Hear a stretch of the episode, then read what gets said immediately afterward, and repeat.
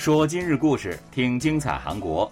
여러분안녕하세요，听众朋友们，大家好，这里是韩国国际广播电台今日首尔。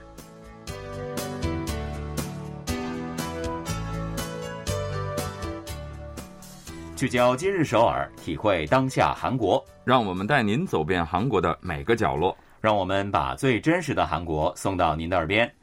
各位听众，大家好，我是主持人朴龙军。听众朋友们，大家好，我是立新，很高兴与您相会在今天的今日首尔。韩国的这个新冠疫情明显的趋缓了啊，因此呢，中央防疫对策本部负责人林淑英在二十号的例行记者会上表示说。由于目前境内疫情流行已经进入到了稳定可控的阶段，所以呢将会综合考虑专家的意见以及他国的做法等等，对现行的防疫政策会做出相应的调整。嗯，这可真是一个期待了很久的好消息了。是的，有关调整呢，将包括五十人以上的户外活动佩戴口罩、入境后接受新冠检测等规定的取消等等。没错，没错。韩国政府呢已经是在五月取消了户外佩戴口罩的义务。但是呢，考虑到人口密度等一些问题啊，这个五十人以上的活动或者是集会的参加者呢，仍然是要求要佩戴口罩的。另外呢，从这个月的三号起，入境韩国人员的检测规定已经放宽了，不再要求登机前提交阴性报告，但是入境后二十四小时内接受核酸检测，这个规定是保持不变的。是的。另外呢，还有就是是否重新开放疗养院，还有这个养老院线下探视等等的问题了。嗯，与所有人都息息相关的调整内容呢，就是完全取消了户外口罩令了哈。对，如果这一禁令完全取消呢，那么人们就可以在户外大型体育比赛和演唱会上没有口罩的观看了。没错，但是还有部分建议说呢，要尽快解除儿童室内佩戴口罩的义务哈。因为呢，有些家长会担心，这可能给孩子们的语言发育带来一些障碍哈。嗯，我想呢，既然政府部门都已经表态了，那这些变化也应该是指日可待了哈。好的，接下来呢，还是让我们一起走进今天的今日首尔吧，看一看本期节目都有哪些内容要跟您分享呢？为吸引当下更具购买力而且趋于年轻化的消费人群，传统百货商场是积极的转型，不仅把国货潮牌请进卖场。还开启了二手专门店，下班之后来杯烧酒，周末去韩剧取景地打卡，报名学习韩国语，越来越多的 K 文化渗透到外国朋友的生活当中了，成为了一种日常。韩国国家队2022年世界杯主客场球衣是正式揭晓，太极虎们将穿着被赋予了何种意义的球衣出战卡塔尔呢？稍后一起了解一下。百货商场呢，在韩国人心目当中一直是高大上的一个代名词啊。嗯。那需要购买名牌啊，或者是精品的时候呢，人们往往都会直奔百货。嗯，我想一定有好多的朋友哈，都在这个百货商场的名品馆前面是排过队了。对。但是不管百货商场曾经是多么的风光无限，似乎也逃不过三十年河东、三十年河西的这样一个魔咒。是在许多的新型商业综合体出现，并且分走客流、线上零售等等各种挑战愈发猛烈的情况之下呢？百货商场也不得不走起了转型的路线了。韩国三大百货巨头之一的新世界百货商店最近就重新装修了江南店的五楼，辟出了一个三千三百多平方米规模的年轻时尚专区啊。入驻的店铺呢，以所谓的新一代品牌为主。是，这一次呢，一共是有十四个品牌入驻啊，这些呢也都全是韩国很受欢迎的设计师品牌了。主要的消费群体呢，也是锁定在了二十五岁到三十五岁的年轻人，而且呢。其中有一半左右的品牌目前都只入驻了新世界百货。嗯，新世界这么做打的其实就是体验牌了。对，最近有很多在年轻人当中有一批忠诚粉丝的这个设计师品牌，都是以线上销售为主的。而新世界呢，把这些品牌集合在一起，自然就把那些想要亲自试穿的消费者们也都吸引到了自己的店里面来了。是的，在这一次的入驻的品牌当中呢。有一个强调都市感性风格的品牌，是第一次在百货商店开设卖场哈。那从上个月的二十六号到二十八号开业的三天的时间里呢，仅仅是这一个品牌的销售额就达到了一亿六千万韩元，三天啊！新世界百货对这个成绩单是非常满意的啊。有关负责人说，他们还将继续招募更多的年轻消费者们喜欢的品牌入驻，让百货店更具活力。嗯。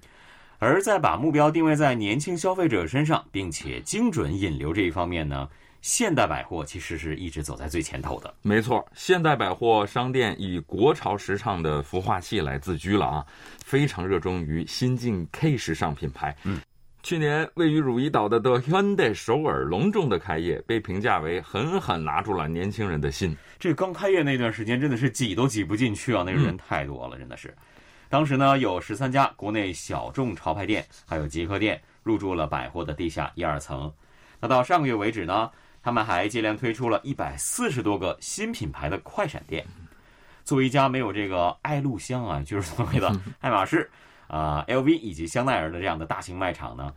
二十到三十岁的消费者们硬是撑起了这家百货的销售额的半边天啊！嗯，现代百货商店相关人士介绍说，哈，因为 MZ 世代是这些品牌的忠实的拥护者，所以他们的光顾也使得顾客层呢变得更加的年轻。嗯，现代百货对 The Hyundai 首尔开业后各年龄段的这个销售额比重呢进行了一个分析，结果就发现这家店。二三十岁年轻消费者所占比重呢，达到百分之五十四点二，是其他十五家分店同一年龄层比重的两倍以上了。没错，其实呢，韩国的百货店都在努力转型啊。另外一家大型的百货乐天百货呢，去年和一个线上时尚平台携手，在总店和东滩店分别引进了很多的韩国设计师的品牌，在线下呢也是推出了很多的快闪店。今年夏天，乐天百货釜山店推出十六位人气设计师的潮牌快闪店的时候，甚至还出现了这个 Open Run 现象哈，还没开门就有很多的年轻人在店外就排起了长队了。是的，其实呢，不管是线上购物有多么的便利，线下购物的消费体验呢，仍然是没有办法被取代的呀。嗯，百货店呢，利用自身高大上的环境来给年轻人提供一个线下体验的机会，自然呢会吸引消费者们前来捧场了。这个月十六号，现代百货新村店就亮出大招哈，把 MZ 时代专门馆的四楼整整一层就改造成业界第一个百货店二手专门馆。嗯，你看呢，百货商场和二手店也擦出了灿烂的火花了哈。相关的人士也介绍说，最近的年轻人也是非常的重视价值消费，和摒弃环境污染以及资源浪费的环保消费趋势相辅相成。二手商品的人气呢，自然也就越来越高了。之前我们在节目中也为大家介绍过哈，乐天百货商店接连开设二手服装的快闪店，虽然是试运营，但是年轻的顾客们是络绎不绝的。嗯，那刚刚呢，我们也有说过哈，当下呢更具购买力，而且趋于年轻化的消费人群呢，已经成为了线下实体零售争夺的对象了。百货店自然也是不例外。那么这些变身转型。能否抓住年轻消费者的心呢？让他们爱上百货呢？应该很快就会见分晓了。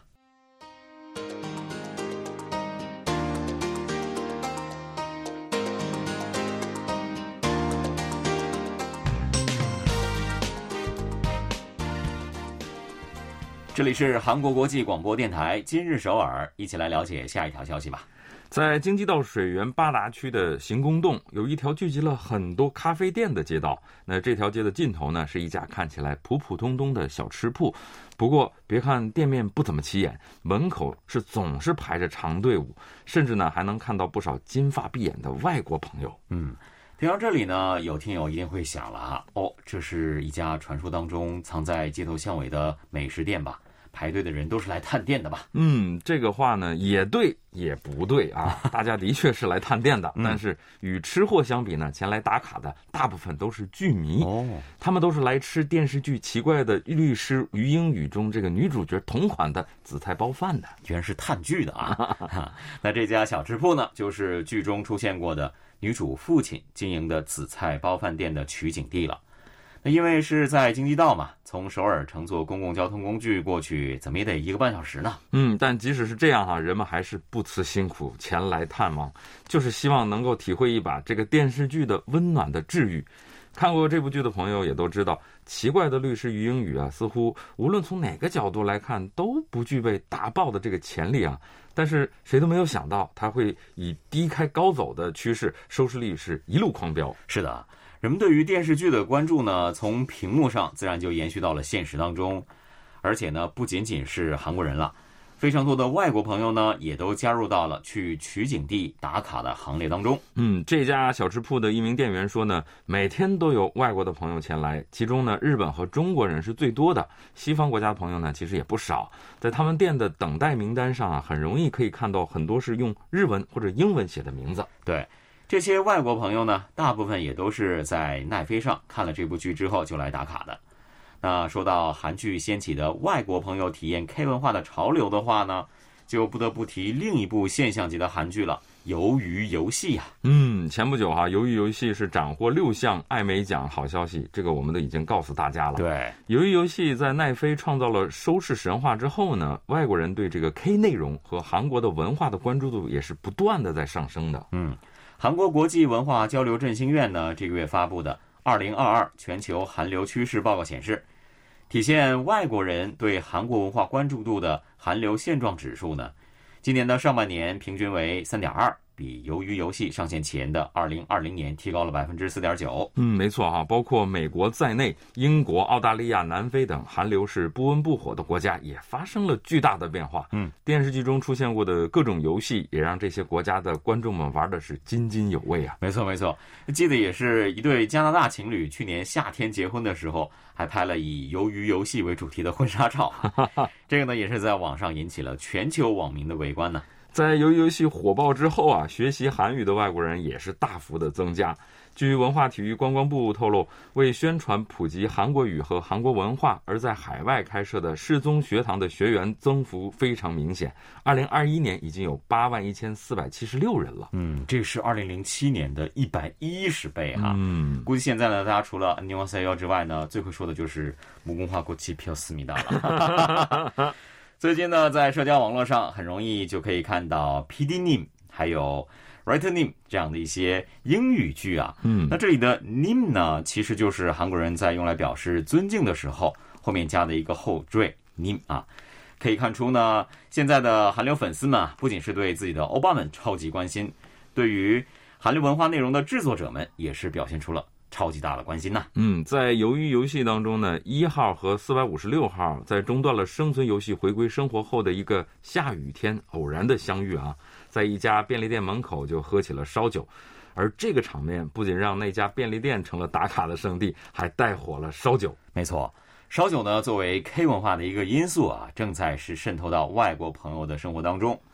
巴西人杰德就说了，自己呢因为鱿鱼游戏了解到了韩国烧酒。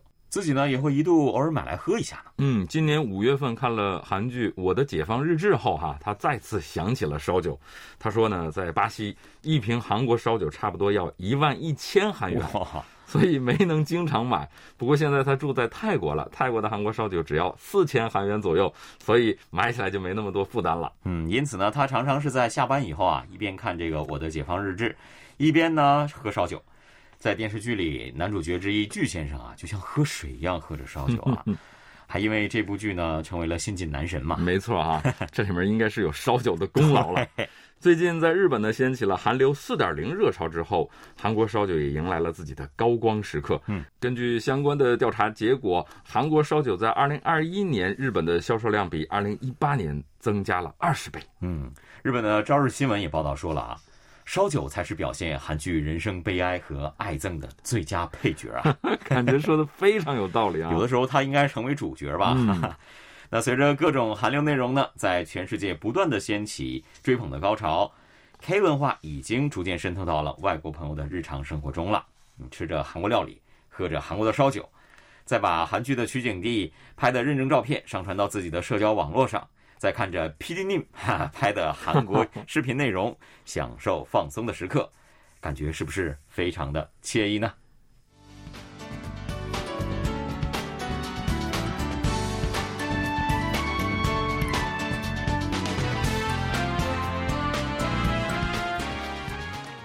这里依然是韩国国际广播电台今日首尔，一起来看最后一条消息。好的，二零二二卡塔尔世界杯十一月就要拉开帷幕了啊！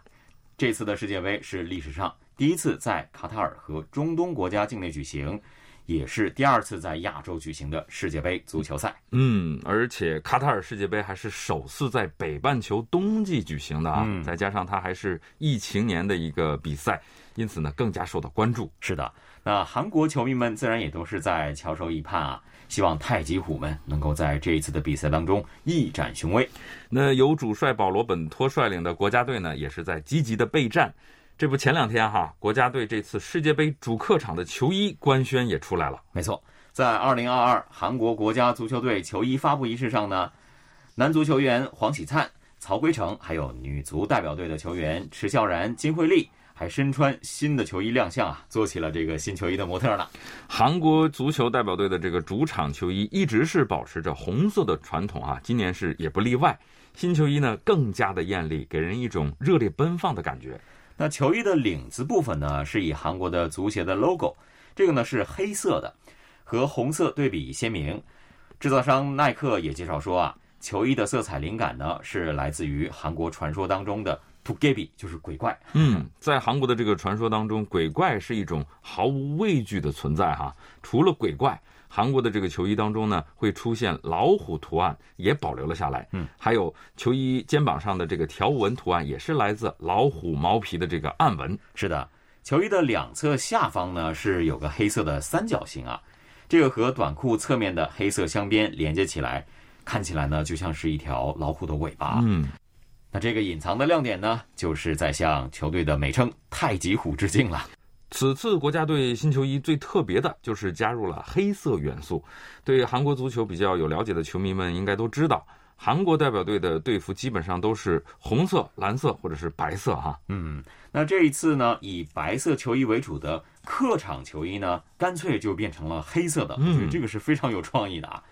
以2002年的韩日世界杯为基准啊，在那以前呢，韩国国足的客场球衣主要是蓝色的。那以后呢，一直是白色的。嗯，所以这次采用了黑色，不能不说是一个大胆的变化。对，二零二二世界杯客场球衣底色是黑色的，红、蓝、黄三种颜色运用了涂鸦风啊，覆盖在这个黑色上面。那这三种颜色呢，都是源于太极图案，也象征着天地人的和谐啊。耐克也介绍说了，这三太极图案也是展现出了大韩民国的自信。同时呢，也是象征着席卷全球的韩流。韩国足球代表队的球衣每两年就会发布新的设计。不过呢，有趣的是啊，似乎每次推出新的设计都逃不过球迷们的吐槽。有人说了啊，上一次的球衣呢就够奇怪的了，这次更奇怪。当然，也有人说，哎，怎么感觉像乒乓球队的队服呢？还有不少球迷呢，因为没有白色球衣而感到愤愤不平啊。嗯，不过即使如此啊，国家队球衣的设计呢，往往会在日后得到重新的评价。